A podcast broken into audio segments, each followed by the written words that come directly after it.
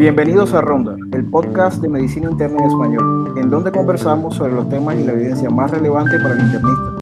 Así que busquen su taza de café, acomódense y prepárense para conversar con nosotros. Les hablan sus anfitriones, Emiro Buendía, residente de medicina interna, y Oscar Maldonado, médico internista.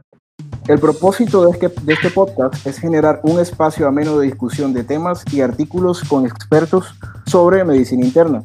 El día de hoy tenemos a tres invitados que son, eh, digamos, unos gigantes de la medicina interna, acá en la costa y también en Colombia, a saber, el doctor Derek de la Rosa, eh, quien es médico egresado de la Universidad de Cartagena y especialista en medicina interna del Hospital Santo Tomás de Panamá.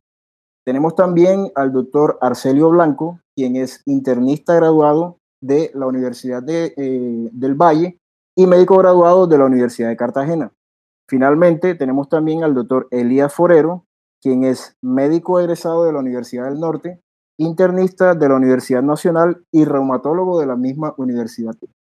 Los tres invitados que tenemos hoy eh, son profesores titulares de la Universidad del Norte, tanto del pregrado como eh, del posgrado en medicina interna, y el doctor Derek de la Rosa, quien es director de la especialidad en medicina interna. El día de hoy eh, vamos a tocar un tema pues que es de gran importancia para, digamos, todos nosotros eh, en estos momentos. El nombre es las epidemias y pandemias que hemos vivido. Eh, nuestros profesores tienen una amplia experiencia eh, con estos procesos que parecieran nuevos para nosotros, pero que no lo son tanto.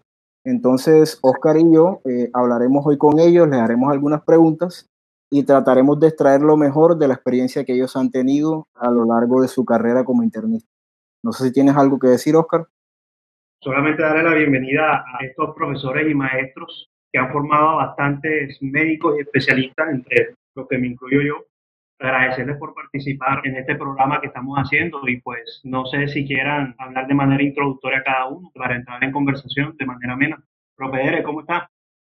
Gracias, Emiro, y gracias, Oscar, por la invitación que me hacen para compartir este rato con el doctor Arcelio y el doctor Elías Forero sobre estos temas interesantes de las experiencias que hemos tenido en el pasado como un boca para aplicar o, aprender para ahora de lo que nos estamos lo que está sucediendo.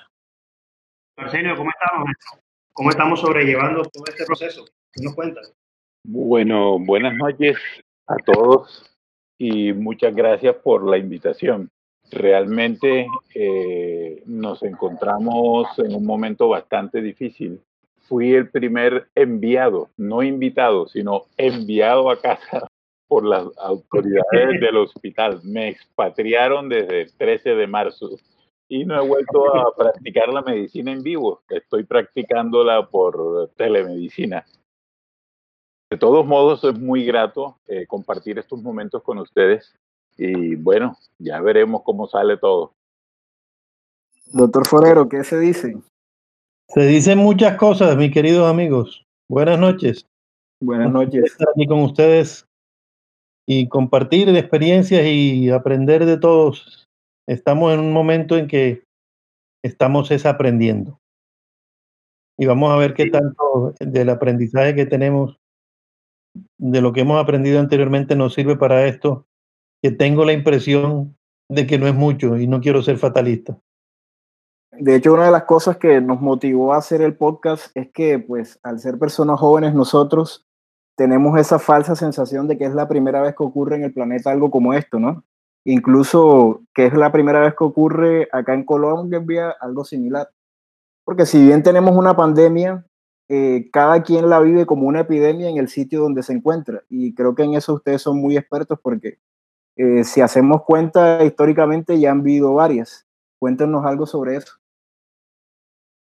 Yo como soy el mayor aquí entre nosotros, quisiera contarles mi experiencia de una pandemia que la pasé no como médico, sino como niño, ¿no? Recuerdo en esa época yo era ignorante y feliz, obviamente, e inocente y eh, las noticias nos llegaban de oídas, de boca en boca y a través de la radio. Estoy hablando del año de 1957. Yo debería tener unos nueve años para ese entonces y padecí algo que se oía, se llamaba la fiebre asiática. Esa fiebre, recuerdo que era una fiebre que producía mucho malestar y dolor, que todavía me acuerdo de los dolores. No es, como el chikungunya que me siguió doliendo durante varios años, sino simplemente por el periodo en que tuve la enfermedad.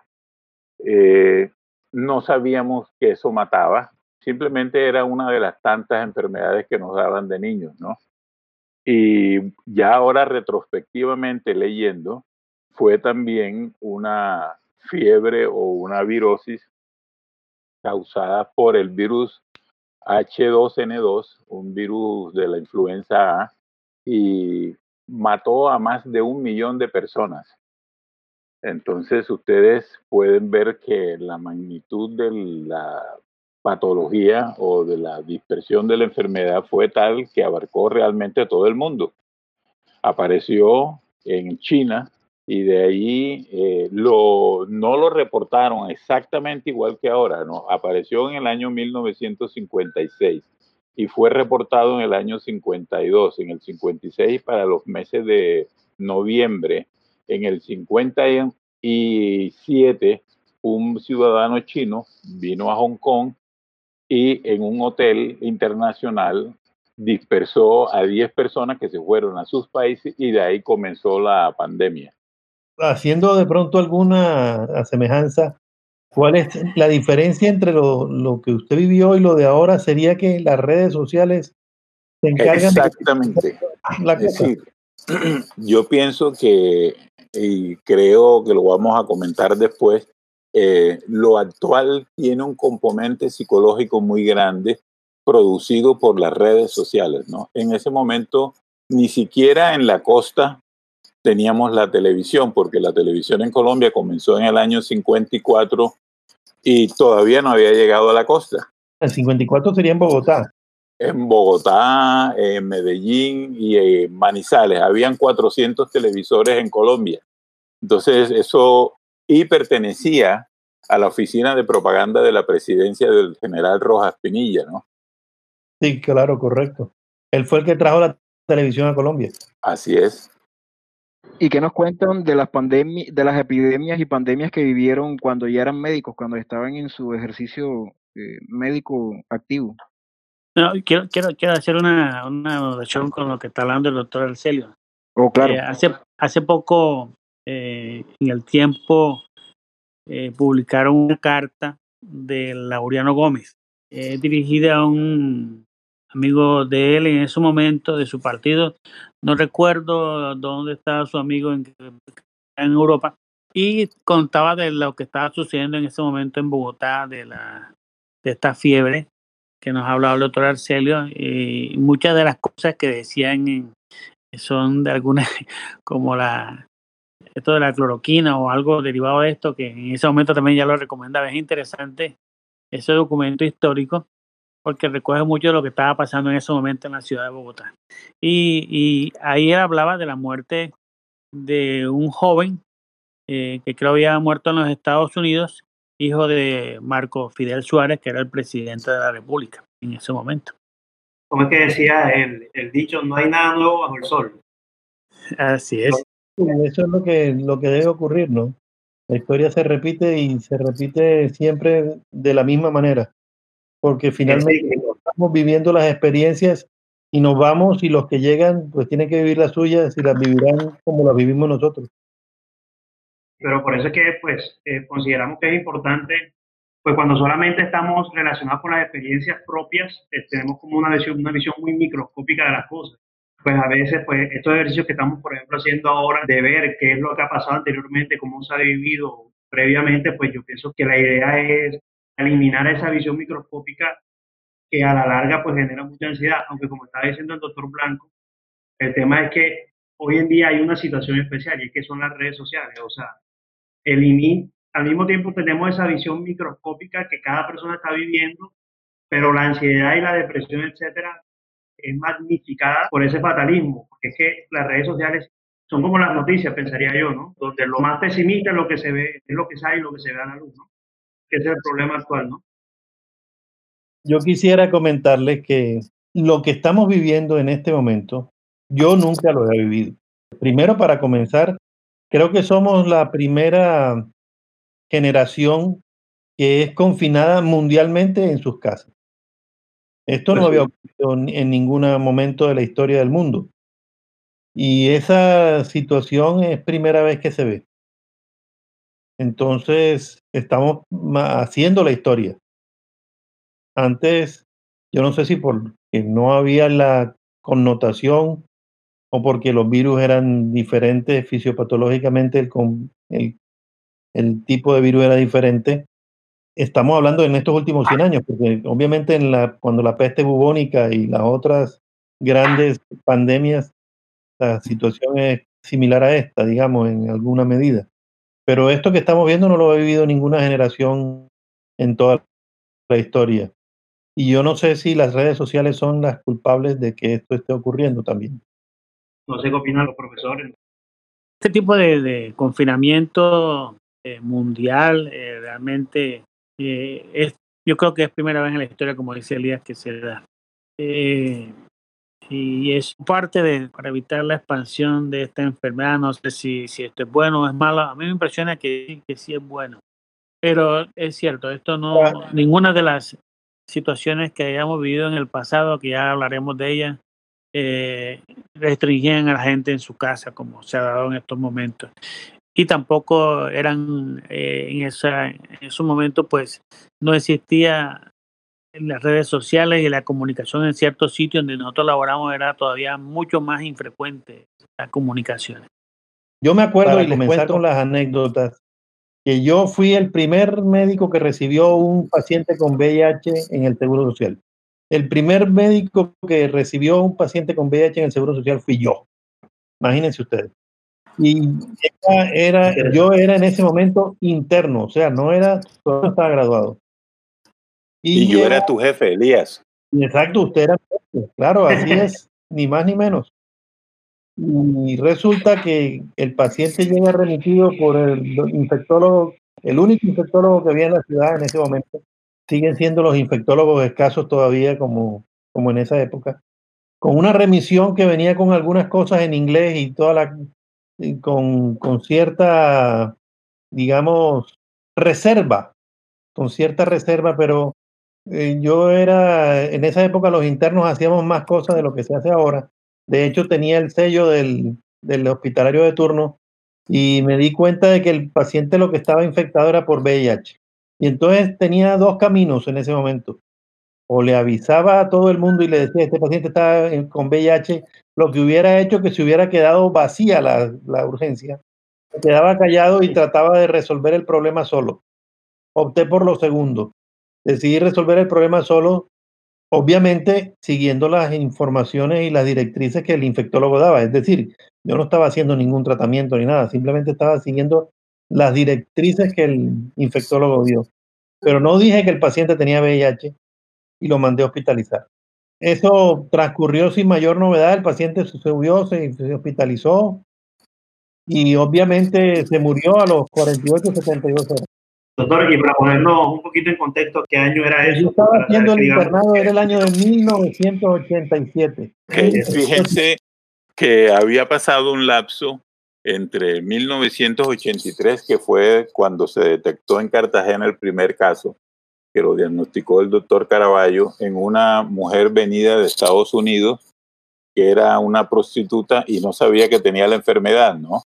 Para esa época yo quiero eh, comentar algo, porque recuerdo cuál era la sensación cuando llegaba los pacientes con VIH a la urgencia del Seguro Social. ¿no? Primero que todo, algunas veces se regaba la bola y desaparecían los otros pacientes, preferían irse a sus casas. Eh, segundo, eran pacientes repudiados por su familia, estigmatizados. Estim sí, estigmatizados por la homofobia y eran pacientes que les daba el VIH y eso progresaba a SIDA y a muerte fija. Además, además en ese momento no existía la ley 100 y no se encontraban con facilidad los medicamentos, así que el paciente uno alcanzaba a ver la historia natural de la, de la enfermedad. Recuerdo que para esa época, tres personas en el hospital hicimos un grupo, fue el doctor Rafael Roberto Vázquez, la enfermera Ana Ruby Ramírez y mi persona nos dedicamos a formar un grupo como caritativo para acoger a estos pacientes que eran rechazados por todo el mundo, ¿no? Y nuestra misión no era que supiéramos más eh, sobre el VIH, era porque nadie los quería y teníamos pues que por lo menos ofrecerle un bien morir a esos pacientes, ¿no? Muy especialmente quiero mencionar a Ana Ruby, que sigue con ese comportamiento tan humanitario, pues que siempre la ha caracterizado, ¿no? Eh, perdón, Emiro, yo termino en la historia. Casi me, me, me incineran, me eliminan cuando se enteraron de que el paciente era VIH y yo no había dicho nada. No, si imaginan ustedes, si yo hubiera dicho que era VIH, no hubiera quedado nadie en, en el hospital. El paciente y yo, seguramente.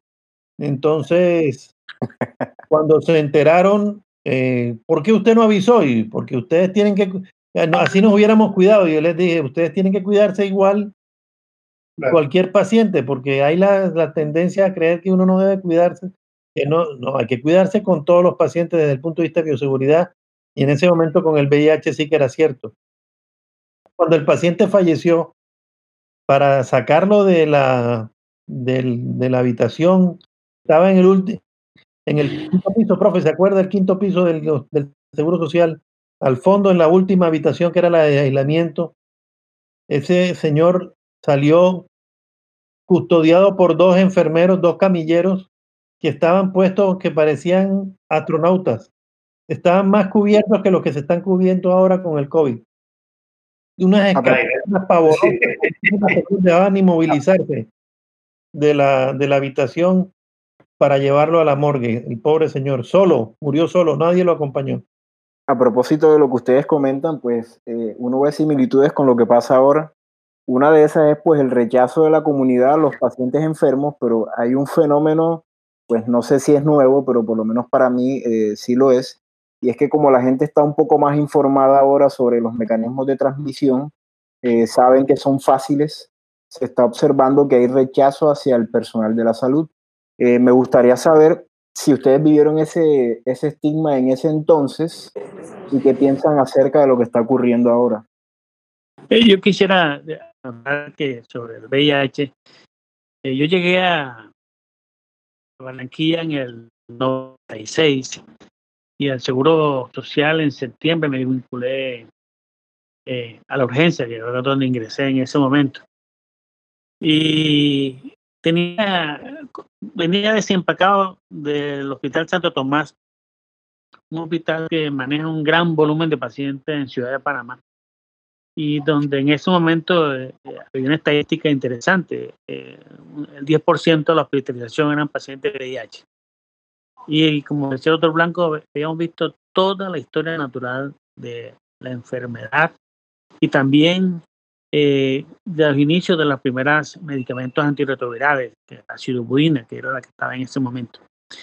Pero lo que me llamó la atención y me impactó cuando entré a la urgencia del Seguro Social es que, como lo dice el el doctor Arcelio, estos pacientes eran estigmatizados. O sea, el primer, la primera persona que lo recibía, ya más nadie tocaba a ese paciente.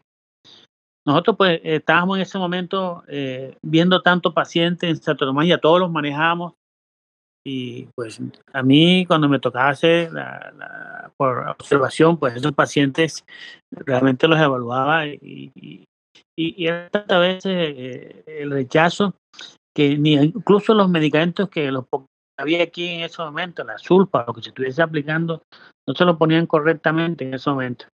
Sí destaco, como lo decía el doctor Enco, al doctor Vázquez, que creo que todavía sigue haciendo esa acción de estar bien de estos pacientes y estar pues eh, con un grupo, con otra médica que también me tropecé en el Seguro Social, por eso me olvida el nombre de ella, pero era interesante, o sea, el rechazo realmente que había hacia este, hacia este paciente de hasta la misma familia. Eh, realmente uno como médico no percibía que nosotros nos rechazaran por haber atendido a estos pacientes. Eh, ya había un poquito de conocimiento en cuanto a, a, cómo se podía ocasionar este problema. Y entonces, pues, eh, el riesgo de contaminación solamente era cuando, pues, lógicamente íbamos a manipularlos, si, si había que hacer una punción lumbar, o había que intubar al paciente, en fin. Los cuidados que uno tenía que tener también de protección ocular, del doble guante, del antifluido, todas esas cosas se aplicaban porque en Panamá se aplicaba todo. Pues es lo que recuerdo con el paciente B. Y también era una enfermedad disfrazada como la sífilis, eh, que a veces tenía mucha forma de presentación que la gente eh, no, no, la, no, la, no, la, agarraba enseguida muchas veces. Eh, tuve la oportunidad en el Seguro Social de hacer diagnósticos iniciales eh, por esa oportunidad de haber visto en Panamá de pacientes que a veces en piso pues se pasaba por alto y, y sí tenía el paciente un VIH de fondo.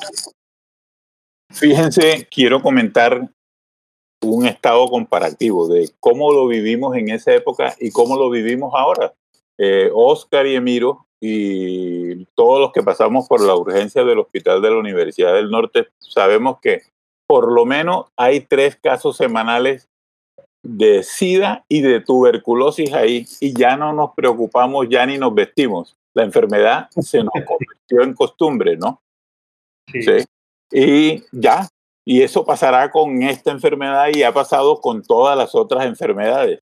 Sí, eh, así es. Esa es la, la situación, lo, lo que la historia pasa. Cuando fui residente de medicina interna, dos de mis internos, los dos eh, costeños, estaban haciendo una punción lumbar a un paciente con VIH y uno de los, haciendo el procedimiento, accidentalmente pinchó al otro interno.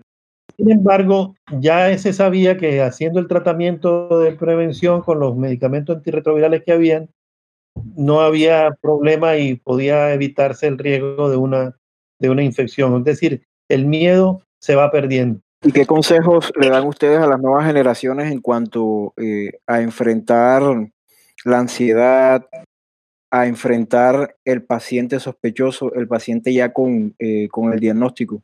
¿Qué estrategias utilizaron ustedes en aquel entonces? Porque me imagino que inicialmente hubo cierto momento de incertidumbre con respecto eh, a la enfermedad y aprovecho también para, para que incluso nos comenten algo sobre la, los brotes de cólera que vivieron eh, de médicos, pues que a diferencia del VIH era una enfermedad que tenía mucho, digamos que tenía una capacidad mucho más alta de contagio eh, y sí había como esa preocupación de que si yo estoy con el enfermo eh, puedo adquirir la enfermedad fácilmente. Bueno, en esa parte eh, era la experiencia que quería yo hablar. Yo realmente terminé mi internado en Cerete, Córdoba, en el año 83 y llegué a, La Guajira. Y de mayo del 83 a, a mayo del 84 eh, hice mi rural en la ciudad de Uribia, que es la capital indígena de La Guajira. Ahí me quedé unos meses más, fui el primer médico de planta de esa, de esa ciudad y muchos de mis pacientes hoy en día, eh, ya como especialistas, vienen de allá de Uribia, de una muy buena eh, comunidad a la, cual, buena, a la cual, valoro y aprecio realmente porque me quisieron y, y, realmente le, todavía persiste esa amistad. De ahí pasé yo a Maicao y estoy hablando de esta cosita porque cada uno de estos sitios tiene relación con el cólera. Pasé a Maicao como médico de planta del Hospital San José de Maicao y luego fui coordinador del Hospital San José de Maicao. En ese orden de ideas, de ahí eh, salté al Seguro Social por concurso y fui el coordinador del Centro de Atención Básica de Maicao. Esa, eh, que si bien era un centro de consulta externa, en ese momento el Seguro Social en La Guajira eh, tenía eh, una dirección principal que estaba en Rihuacha un centro que se llamaba Unidad Programática de Naturaleza Especial, que daba en la ciudad de Ruacha, y de pronto eran tres centros de atención básica. Uno que estaba en Maicao, en el cual yo era coordinador, el otro estaba en Albania, Guajira, eh, donde tenía Intercor en ese momento una sede, y la otra estaba en Bahía Portete, que era otra sede de, de Intercor, que era el que había puesto eh, pues, parte del dinero para esas sedes allá. Yo me vinculé al Seguro Social desde el año 88.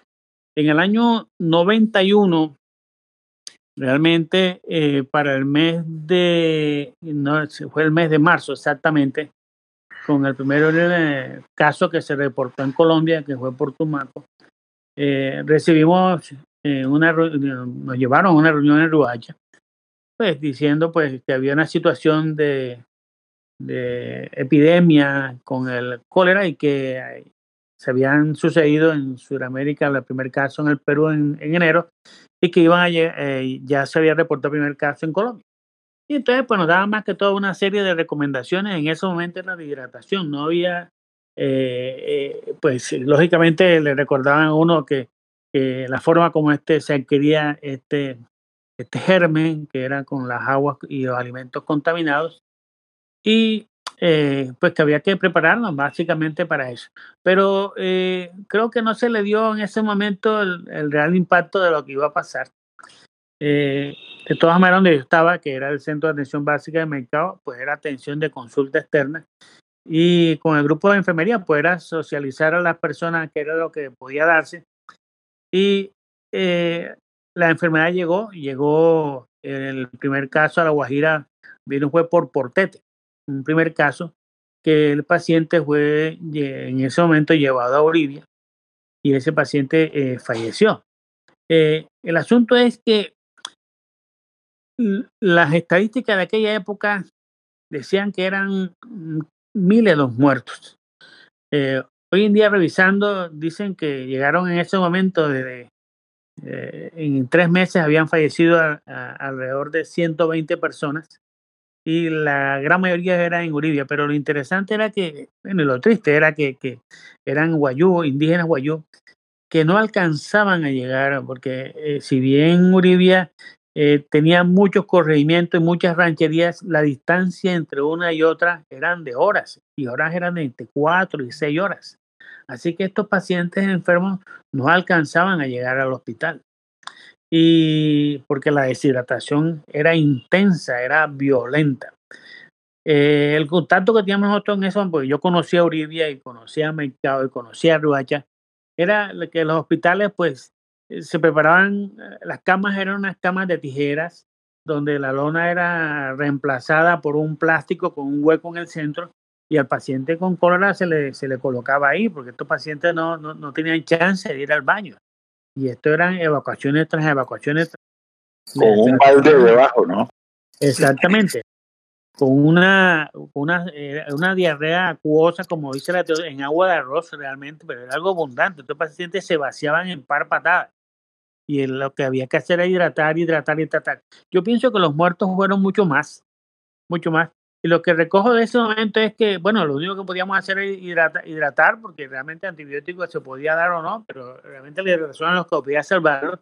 Y una de las condiciones que, que, ayudó a que esto se diera y que ahora me enteré leyendo la literatura era que eh, el, el, este, el vibrio cholera le gusta las aguas salobres. Y resulta que esto era un caldo de cultivo en la Guajira, porque en la Guajira no había acueducto en ese momento. La gente tenía que comprar las aguas en venían en carro tanques, se depositaban en aljibes y yo me bañaba en Maicabra con Totuma. Con mi baldecito era mañana a diario. Si bien había una buena eliminación discreta, era agua salobre lo que había. Y la gente no hervía el agua, la gente consumía el agua así como venía el carro tanque. Uno era que a veces o se tragaba esa agua o medio tomaba agua hervida pero eran unas condiciones donde se daba esta oportunidad para que la enfermedad se diera en estas circunstancias como se dio en, La Guajira. Ahora que cómo llegó así no tengo ni idea, porque a través del río Magdalena, río, para allá no llega el río Magdalena ni el Cauca. Y por el mar, pues no sé, yo pienso que fue algún pescado que llegó contaminado, quién sabe dónde, de la Venezuela seguramente, que era lo que más fácil le quedaba a estos indios, y es donde adquirieron la enfermedad. Doctor, y, esos pacientes cuando los atendían, ¿utilizaban algún equipo de protección o algo? No, no, no, no. Para nada, no, no, no. Eh, fíjate que no había esa, eh, eso de que tuvieras tú que utilizar un, una protección especial. Lo único que hacíamos era lavado de manos. Lavado de manos era lo que hacíamos en ese momento. Yo quisiera intervenir ahí. Eh, termina, Derek, por favor. No, no, no. Que eh, eh, esto se dio mucho más con los indígenas porque ellos allá era el agua era más contaminada. ahí los chivos, los indios eran en pozos y ahí hacían todo, sus necesidades, todo. Era agua, de todas maneras, agua contaminada per se. Así que era un caldo para que usted quiera raro que llegara, pues ahí mismo explotar en ellos. Y el mercado, pues también. Y el agua siempre, y si era en Uribia, era peor, era un agua salobre completamente, la que uno utilizaba para todo. Ok, a raíz de la pregunta de Oscar, eh, que si utilizábamos algún tipo de protección, quiero comentarles mi experiencia, ¿no? En esa época, eh, yo era el jefe de urgencia de cuidado, de urgencia del Seguro Social de los Andes. No sé si Elías estaba con nosotros o ya se había ido. Y eh, me tocó, esa fue mi prueba de fuego como administrador de un servicio y como organizador. Hicimos una expansión de un área de urgencia donde se llevaron a los pacientes y se colocaba a la entrada cal había protección, botas. Quien iba a entrar allá tenía que colocarse botas, mascarilla, máscara y un vestido quirúrgico para atender a estos pacientes. Eh, con el cólera ocurrió como, con cualquier epidemia. Nos acostumbramos y en la medida en que nos fuimos acostumbrando, se fueron relajando eh, las medidas de protección personal. Pero dado la inmundicia de ver una persona con una diarrea continua, esto espantaba al personal médico. Entonces teníamos que ser eh, solidarios con nosotros mismos al rotarnos en la prestación del servicio a estos pacientes. Y ahí fue donde yo conocí las literas para cólera, que las había visto en el libro de parasitología de Faust, tal como lo describió el doctor Derek, ¿no? Un catre con, de tijera con un hueco en la mitad y un balde abajo. Eh, recuerdo como caso especial, bueno, que el vibrio cólera era sensible al cloralfericol, tetraciclina, norfloxacina. Contamos con esa suerte y al trimetropin sulfa. Y de eso sí había en el Seguro Social, ¿no? Eh, no tuvimos, no recuerdo que hayamos tenido gran mortalidad. Sí recuerdo un paciente que no respondía al tratamiento a pesar de que ya no se encontraba la bacteria en, el cuerpo del paciente, el paciente seguía con diarrea y seguía con hipotensión severa. Pues descubrimos que el paciente tenía, a que no saben, una insuficiencia suprarrenal que hubo que darle corticoides, como en todas las pestes. Como en todas las pestes, profe, hay que darle corticoides, incluyendo a él. cuando, cuando no sepa qué dar de corticoides. Así es. Óigame, Elías, ¿y tú estabas en esa época en el seguro? No, profe, esa época no la viví yo en el Seguro Social. Ah, bueno. Yo, yo me fui a Bogotá en el, en el año 87, 88, perdón. Me fui a Bogotá y no volví a Barranquilla sino hasta el año 2000 prácticamente. Fíjense que a diferencia de lo que ocurre hoy en día, la transmisión de las noticias eran de boca a boca, ¿no? Estamos hablando del año 1991 y 1993. Recibíamos instrucciones del ministerio, se veía por la televisión el desarrollo de la epidemia y las directrices del ministerio, pero entre nosotros el boca a boca sigue siendo el principal comunicador. Hoy lo cambiamos por un teléfono, por WhatsApp y el chisme personalizado, ¿no? Así es. El radio Bemba sigue siendo fundamental. Profe, sí, el año 90, y me dice año 91, 92, 93 más o menos. Sí, sí, sí, sí, esa época más o menos. En esa época, en esa época yo estaba haciendo medicina interna, yo entré a medicina interna en el año 92, 93 a, a, la, a la Nacional en Bogotá, y allá no había cólera. Si bien la, los muertos en ese momento en la Guajira lo aportaron los indígenas, yo trabajaba, como les decía, en ese momento era coordinador del Centro de Atención Básica de Mercado del Seguro Social, pero también hacía turnos en el Hospital San José de Mercado. Ya me había desvinculado, pero no dejaba de hacer turnos. Y recuerdo que una noche, eh, como a las 12, llamaron al hospital de una auxiliar de enfermería que su esposo, que era médico, eh, estaba mal, tenía una diarrea y que le mandaron unos, soluciones salinas y líquido para su casa, que era para hidratarlo. Eh, y, que tan mal está, no, se ha hecho más de 20 deposiciones. Y dije, no, pero este, eso no está bien. Sí, además está con náuseas, no, pero tráiganlo enseguida aquí al hospital, eso hay que hidratarlo. Tráiganlo enseguida aquí al hospital. Tráigase. Y la señora, no, es que él no quiere ir al hospital, no quiere, quiere quedarse en su casa. Total que eh, yo conocí a la joven y, no sé por qué le dije al, al, ambulancia, mira, ¿tú sabes dónde vive esta persona? ¿Por qué no te vas allá y te traes al esposo? Porque está comentando que ha estado toda la noche con diarrea, que lo ve mal y no quiere venir acá y yo pienso que es que debe estar acá, hay que hidratarlo. Tal que eh, el hombre se fue con la ambulancia a, buscar a, este personaje y lo montaron en la ambulancia y lo trajeron. Cuando llegó, ya eran como a las 4 de la mañana, el tipo estaba azul. Estaba azul, sin presión, el hombre estaba en un coma. Y lo intubamos, comenzamos hidratación y a las dos horas el hombre se falleció. Este tipo también era, era médico. Y, y, para mí, pues, era cólera lo que había presentado por esa cantidad de diarreas tan agudo el cuadro que estaba presentando. Eh, y sin embargo, pues, fíjense que el hombre, pues, eh, estando en su casa, se resistió a, primero a las recomendaciones de, de su señora que quería llevar al hospital. Y bueno, ya cuando llegamos, pues ya que llegó al hospital, pues ya era demasiado tarde. Ya se fue en par, en par de horas.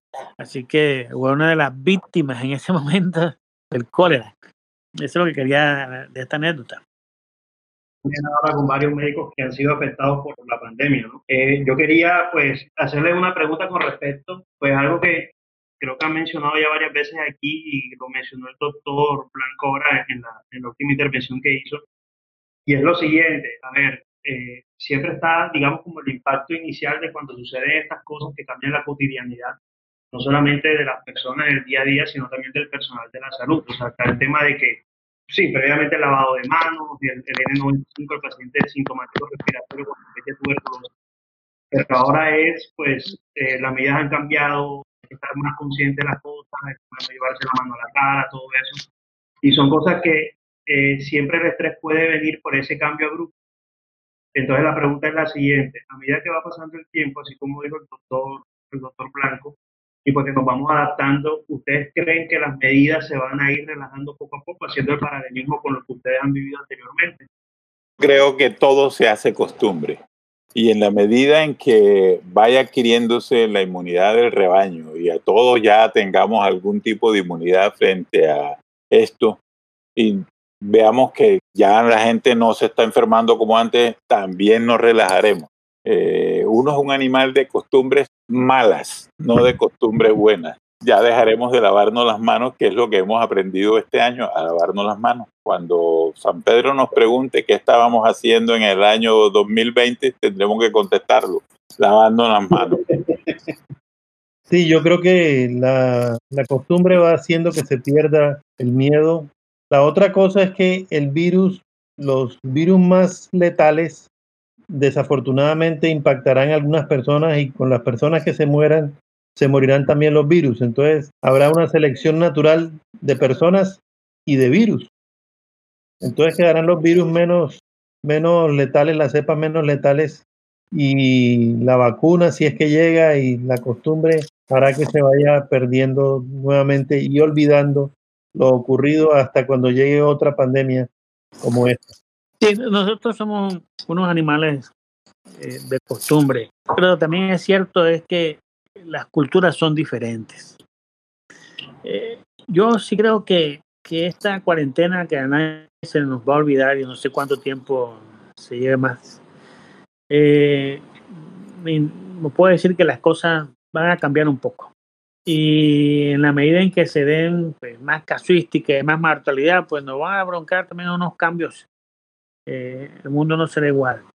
Y yo me digo, me fijo en, las, en los asiáticos, eh, que ellos que han visto tantas epidemias y sobre todo por virus, En ellos existe la distancia social desde antes de aparecer, este, con las primeras se obligaron a las distancias sociales y también hasta por cultura, los saludos y esas cosas. Yo creo que hay que comenzar a, a dar esa educación. Nuestro pueblo le falta bastante y lo vemos con lo que está pasando en los municipios del Atlántico y algunos del país, donde la gente todavía no se ha tomado esto con seriedad y el relajamiento y no cumple nada de estas cosas. No será una tarea fácil. En la medida en que los muertos aparezcan, entonces es cuando ya la gente toma una conciencia a garrotazos. Y a lo mejor, pues, si se da ya la aparición de la vacuna o la gente pues se inmuniza de alguna u otra forma, eh, pueda que nuevamente pues se relajen, pero pienso que el gobierno y, y todos los medios de, enseñanza, la televisión, la radio, la prensa, en, en, que la gente tiene que cambiar definitivamente. Eh, Derek, yo tengo alguna objeción al solo hecho de la educación, que creo que es el eje sobre el cual debe girar eh, el ataque contra todas estas eh, epidemias. ¿no? Tenemos que educarnos, eh, tenemos que hacer buena información, dejar las fake news, pero no podemos olvidar el estado socioeconómico de nuestra sociedad. Nuestra sociedad tiene un gran grado de informalidad y son personas que salen como nosotros a comer, a buscar el día a día a su consultorio porque no tienen empresa, no tienen quien les pague si no van a trabajar, ¿no? Entonces, esto no se arregla con mandar mercaditos a una familia. Esto tenemos que arreglarlo con un cambio realmente en el sistema económico del país, ¿no?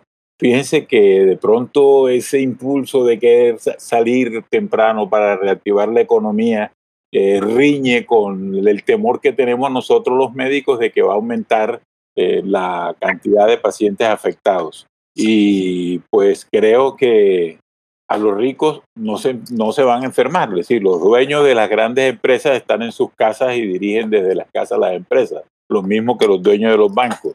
Pero esta es una gran oportunidad para el presidente de turno para que mire al país con un, un punto de vista mucho más social y genere los cambios que debería generar a nivel de educación y de salud. ¿no? Esperamos que la educación la salud y el apoyo a la investigación, porque fíjense qué nos está pasando. No tenemos instrumento con qué proteger a la gente, porque no inventamos, sino que compramos inventos de otros países. Entonces, yo creo que educación, salud e investigación tienen, deberían salir reforzados de esta crisis en la cual estamos viviendo en el momento. Pues yo a mí me toca pasarme para el lado y no me cuesta ningún trabajo pasarme por el lado opuesto. Yo creo que no va a pasar nada. Desafortunadamente, lo que debería pasar, por ejemplo, en el área de la salud es que las, se institucionalicen mejor el, cuidado en la situación de la, del personal de la salud. No, no solo el médico, enfermeras, bacteriólogos, camilleros. Hoy vi un, un, uno de esos memes famosos que circulan por todas las cosas. La gente de apoyo en importantísima. Tan importante como el más eminente profesional. Y ninguno de los de apoyo, ni los profesionales, estamos en un, sistema económico sólido que nos permita estar tranquilos. Estamos saliendo a buscar el día a día. Y eso que debería ser una de las cosas que debería solucionarse, o por lo menos mm, definirle un plan de tratamiento, un plan de mejora, yo no creo que pase. Están pensando en, ya vieron ustedes lo que están haciendo nuestros padres de la patria, buscando la manera de cómo se roban cada, de cada mercadito alguna cosa. Así que yo creo que no va a pasar nada aparte de los que se mueran y los que sobrevivan. Elías, yo tengo un temor peor. ¿Será que el teletrabajo va a hacer que haga, se convierta en un trabajo, en contratos mucho más informales que lo que existen ahora, por lo menos en la educación, ¿no? Profe, usted es un, un ¿cómo se llama? Un visor, un, un adelantado. la ley de Murphy se cumplirá. Si usted cree que va a haber un problema, seguro que lo habrá y peor. estoy seguro que ahora con lo de la tele, del teletrabajo y la telemedicina y el trabajo en casa. Contratarán por raticos. Contratarán por ratos en la casa. Y volveremos a ser médicos rateritos, contratados por ratos. Yo creo, en eso, en eso quiero ser enfático, en que debemos decirle a todo el mundo que el trabajo o la atención en consulta por vía telefónica o por vía audiovisual es solamente durante esta situación. porque vamos a comenzar, los mercaderes de la salud van a comenzar a decir, bueno, si ustedes atendían en aquella época, siguen atendiéndolo. No, señor, la, la imposición de manos, el examinar a un paciente no puede dejar de existir. Y eso sería lo más nefasto que pudiera consecuencia de esta, de esta epidemia, aparte de la mortandad. esta, esta epidemia desnudó muchas cosas. Así es cierto, en este país la gran mayoría son personas que, que, viven del día a día, pero la gran mayoría también entra a la clase media en clase, y clase alta, que también de alguna forma viviera del día a día y que ahora esta pandemia ha desnudado porque ya todos estos días, pues sin trabajar de algún, recibir esa parte económica que estaba acostumbrado, pues ya comienza a, a, pasarle factura a muchos. Veremos después en qué situación es que quedamos, pero eh, definitivamente, como lo dice el doctor Arcelio, eh, el presidente, que lo dudo, eh, debe aprender de lo que está sucediendo y pasar a la historia realmente con un alto porcentaje de, de aplausos si hace las cosas bien y si lo dejan gobernar también es cierto. Eh, porque eh, ahí la gente sale por la necesidad y mucha gente eh, pues va a tener sus problemas psiquiátricos eh, por las deudas o por los problemas que se le vienen por lo que dejó de pagar, en fin, son tantas cosas que, que, no, van a suceder que hay que hacer las cosas con mucho tacto, con mucha prudencia por parte del gobierno para poder sacar este país adelante. No sé cómo serán las cosas, pero necesitamos más que todo, pues, mucho tacto por parte de él y, de pronto de personas que sean pensantes y no pensando en el bolsillo de ellos, que lamentablemente son los que lo han puesto allá. Yo creo que la alcaldesa de Bogotá versus el presidente de la República son dos pensamientos algo opuestos en este momento y que miremos qué sucede a futuro eh, para ver, por ejemplo, qué va a ocurrir socialmente, ¿no? Yo pienso que Bogotá va a ser muy difícil de controlar por la cantidad de gente que vive en esa ciudad, por la cantidad de gente informal que baja de los cerros a trabajar a la ciudad y que se mezclan ahí en el transporte público, ¿no?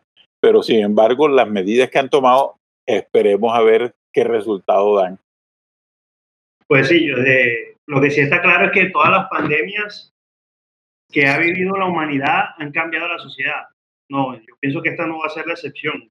Por ejemplo, eh, no tanto hablaría yo, pensaría como por el lado de, la, de políticas que se implementen, como estaba hablando el doctor Forio y el doctor Blanco, sino más que nada es la cultura va a cambiar, ¿no? Si bien está aquí por nuestra idiosincrasia, eh, que somos más latinos que otra cosa, más de la zona caribe, que somos muy, muy, muy de contacto cercano, pues yo pienso que esto va a cambiar, ¿no? Pienso que a futuro, pues el distanciamiento social, de pronto no en la magnitud que vemos ahora, sí va a cambiar, sí, sí, digamos, va a ser, digamos, eh, la, la norma hasta cierto punto, no con la intensidad de ahora.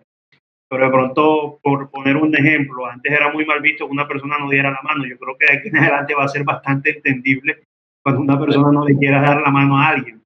Entonces, lo que sí está claro es que las cosas cambian, las cosas cambian.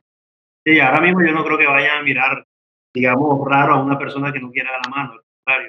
Pienso que muchas personas van, a adoptar ese, ese hábito hoy en día. Entonces, como dice usted, doctor, las cosas no van a ser iguales, no van a ser lo mismo. Si no eh, quiero pensar que está bien, ¿no? Pues no si no van a ser iguales en términos de no darse la mano y estas cosas, vaya y venga. El problema es que no vayan a ser iguales porque se, se perpetúen eh, aspectos como los que mencionamos ahorita. Ya, eh, ya casi nos estamos quedando sin tiempo. La idea es que la duración del programa sea más o menos 60 minutos después de dicción. Edición, perdón. Eh, me gustaría saber eh, si ustedes tuvieran la oportunidad, o por lo menos imagínense un escenario en el que ahora estuvieran hablándole a cada uno de los estudiantes de, las, de las facultades de medicina, a cada uno de los residentes, a cada uno de los médicos en todos los niveles de, especialización y conocimiento, ¿qué le dirían ustedes para enfrentar el problema eh, que tenemos actualmente? Yo lo que les diría sin lugar a dudas es tomen todas las medidas de precaución posibles para evitar el contagio. Todas las medidas deben ser tomadas y ninguna es licenciable, ninguna es condonable. Todas hay que tomarlas y porque necesitamos que las personas que están atendiendo no se contaminen, no se infecten. Por la historia de que uno siempre tiene que hacerse un lavado de manos, no sé si es por falta de, esa enseñanza o esa cultura o darla a pasar por alto. Pero ya después fue que comenzaron a instalarse ciertas cositas eh, para ser compartida entre varios cuartos en una sala. Eh, entonces nosotros los médicos también fallamos en eso. Y, y, nos contaminamos y nos infectamos antes de aparecer esta pandemia precisamente por no aplicar esas normas de, bioseguridad. E incluso ahí ya existen estos eh, tablas donde explican qué elementos debes tener por lo menos de acuerdo al sitio que tú vas a entrar. Y no, lo pasamos por alto y no lo aplicamos. Pues esto nos va a enseñar que realmente eh, tenemos que aplicar esas, no solamente por esta pandemia, por todas las que, por las que vendrán y los pacientes que uno va a tocar, de estarnos cuidando, de aplicar todas estas normas, como lo dice Elías, para evitar infectar. Y fíjense que eh, eh, con esta pandemia actual, ¿cómo se contaminan los médicos? Por no estar eh, usando los elementos de protección o haciéndolo un mal uso de los mismos. esta enseñanza nos debe dar a todos en que tenemos que saberla hacer porque no estamos exentos de la enfermedad y no tampoco tenemos y, y podemos caer dentro de la casuística de la mortalidad si nos afecta cualquiera sea la afección que, nos dé en ese momento. Miren, es tan importante eh, las medidas de lavado de manos y una buena protección que yo en, mi vida médica he tenido que trabajar en una unidad de trasplante de médula ósea y donde los pacientes en su fase más crítica están con cero leucocitos, ¿sí? cero leucocitos y no tienen ningún tipo de respuesta inmune porque se le ha arrasado la médula. Y esos pacientes en un cuarto aislado, con un lavamano a la entrada y a la salida y con las medidas pues de un filtro especial para el aire acondicionado y la presión positiva y negativa en el pasillo, los pacientes no se infectaban, ¿no? Y vivir con cero leucocito, esto sí que es un miedo terrible. Así que la recomendación es lavado de manos. Eh, use un buen uso de protección personal, ¿no? Dependiendo de las circunstancias a las que nos estemos exponiendo. No hay que dar ningún, con ninguna concesión en ese aspecto. La protección, de acuerdo al nivel, es fundamental para que el servicio de salud se sostenga, porque si no, nos vamos a quedar sin pacientes y sin médicos. Sí, es. Bueno, y, pues, pues para concluir entonces, este, sumamos esta, esta pandemia, esta, esta experiencia actual a una de las más que hemos vivido, ¿no? En la experiencia de ustedes, ¿cierto? Si tuviéramos que escribir un libro, pues saldrían bastantes anécdotas, ¿no? Pues sí. sí, señor. Fíjese que no hemos hablado todavía de la influenza H1N1 en el año 2009, que fue la primera epidemia o pandemia que mostró ese impacto de los medios, ¿no? Eh, en ese momento, el sistema de salud, el Ministerio de Salud, y recuerdo que aquí en Barranquilla en las paradas del Transmetro había propaganda de cómo lavarse las manos, de cómo estornudar, no de la mano, y en el repartir folletos, las entrevistas de los expertos, eso era el día a día.